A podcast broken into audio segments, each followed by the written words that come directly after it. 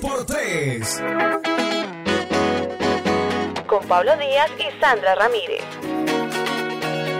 Hola, hola a todos, bienvenidos nuevamente a En un 2x3. Nos da gusto saludarte en este nuevo episodio. Amor, quería contarte que recibí un mensaje vía WhatsApp y aunque desconozco su autoría, me llamó la atención porque dice lo siguiente. Pero espera, déjame, mm, le pongo como algo de musiquita o algo así para que suene más bonito.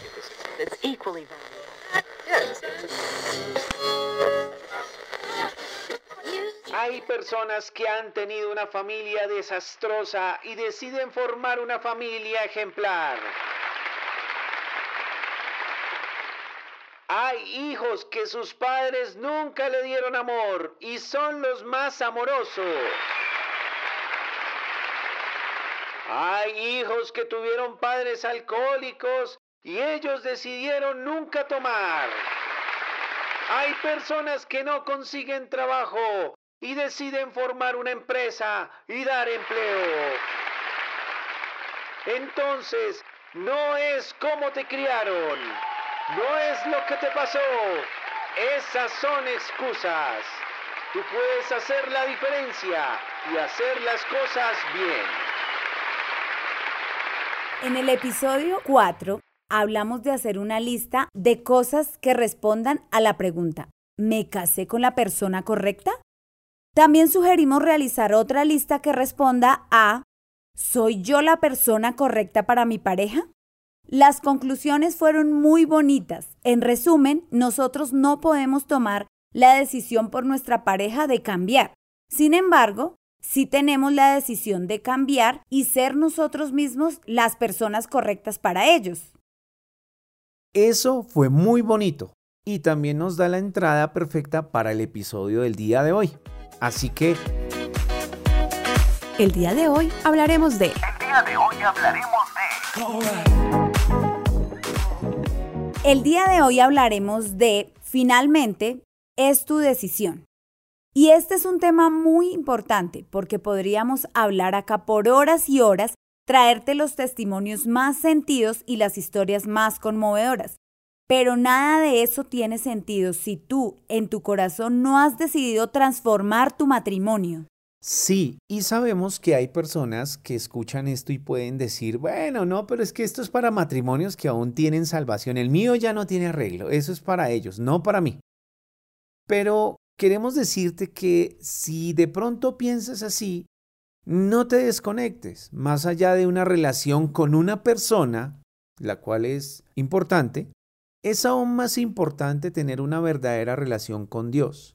Y para Él es prioridad que tú puedas sanar tu corazón primero para luego sanar tu relación de pareja. No te desanimes, pon tu confianza en el Señor y entrégale todo a Él. Seguro, a medida que vayas conociéndole, Dios irá mostrándote el camino. Bien lo dice el libro de Proverbios en el capítulo 3, versículo 5, Confía en el Señor de todo corazón y no en tu propia inteligencia. También en el libro de Jeremías, capítulo 17, versículo 7, dice, Bendito el hombre que confía en el Señor y pone su confianza en Él. Es muy importante poner nuestra confianza en el Señor. Queremos hoy llevarte a una reflexión que nos enseñaron en un taller llamado Pacto Amor Incondicional. Si quieres más información de este taller, con gusto te la daremos. Pero allí aprendimos algo muy importante acerca del matrimonio, y es que precisamente el matrimonio no es un contrato, el cual puedes acabarlo cuando lo desees. Por el contrario, el matrimonio es un pacto, y esto sí que cambia las cosas.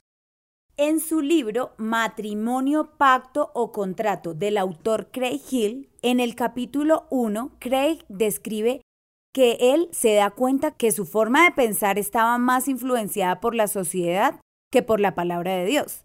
Él explica que durante los últimos 50 años ha existido un intercambio significativo de valores fundamentales en la sociedad y uno de los valores que más nos ha impactado es el entendimiento del matrimonio como un contrato y no como un pacto.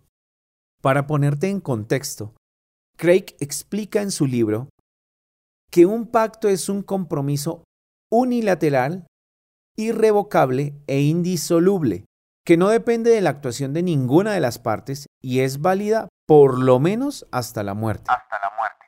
Por otro lado, un contrato sí es bilateral, es decir, que depende totalmente de la actuación de las dos partes según el acuerdo inicial, por lo que si una de las partes falla, la otra parte tampoco tiene la obligación de actuar y cumplir con los términos del contrato. Jesús vino a esta tierra y se hizo hombre. Estando acá, entendió que tenía un propósito, un propósito que sería un nuevo pacto de Dios con el hombre. Algo que sería eterno y definitivo. Un pacto sellado con su propia sangre.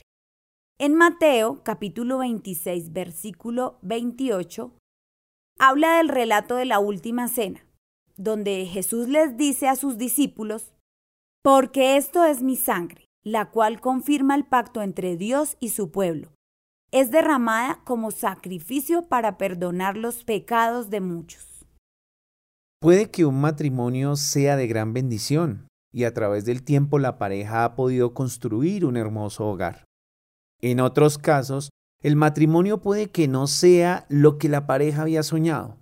Tal vez la ilusión del príncipe azul o de la princesa encerrada en la torre de un castillo se derrumbó al llegar la tormenta. Sin importar cuál sea tu panorama, estamos seguros de que si estás escuchando esto, es porque Dios está tocando a tu puerta y quiere que lo veas primero a Él, y que a través de Él puedas mantener ese equilibrio o que puedas restaurar lo que no funciona en tu relación de pareja.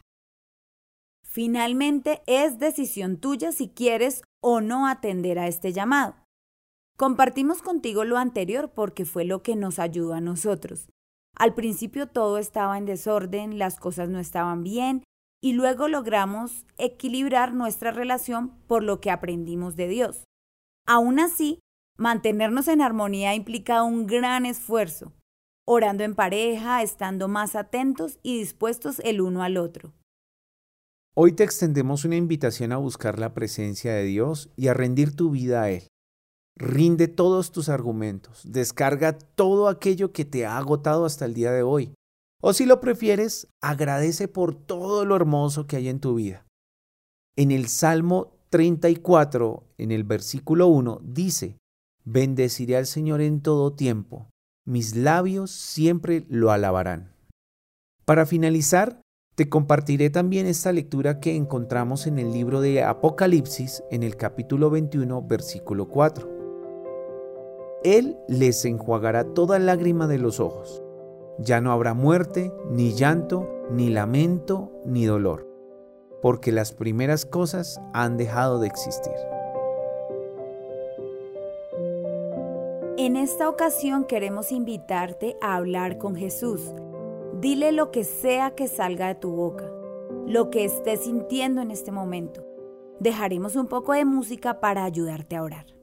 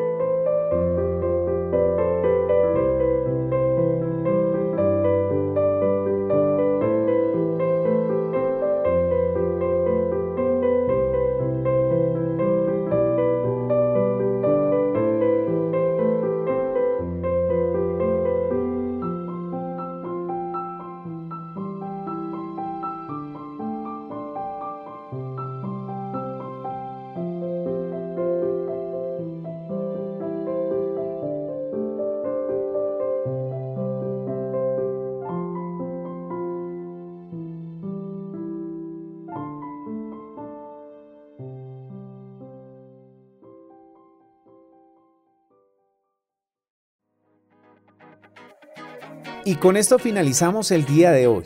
Ya saben que pueden escribirnos para dejar sus sugerencias, comentarios y propuestas. Si quieren profundizar en algún tema, no duden en hacerlo. Feliz resto de semana. chao. chao.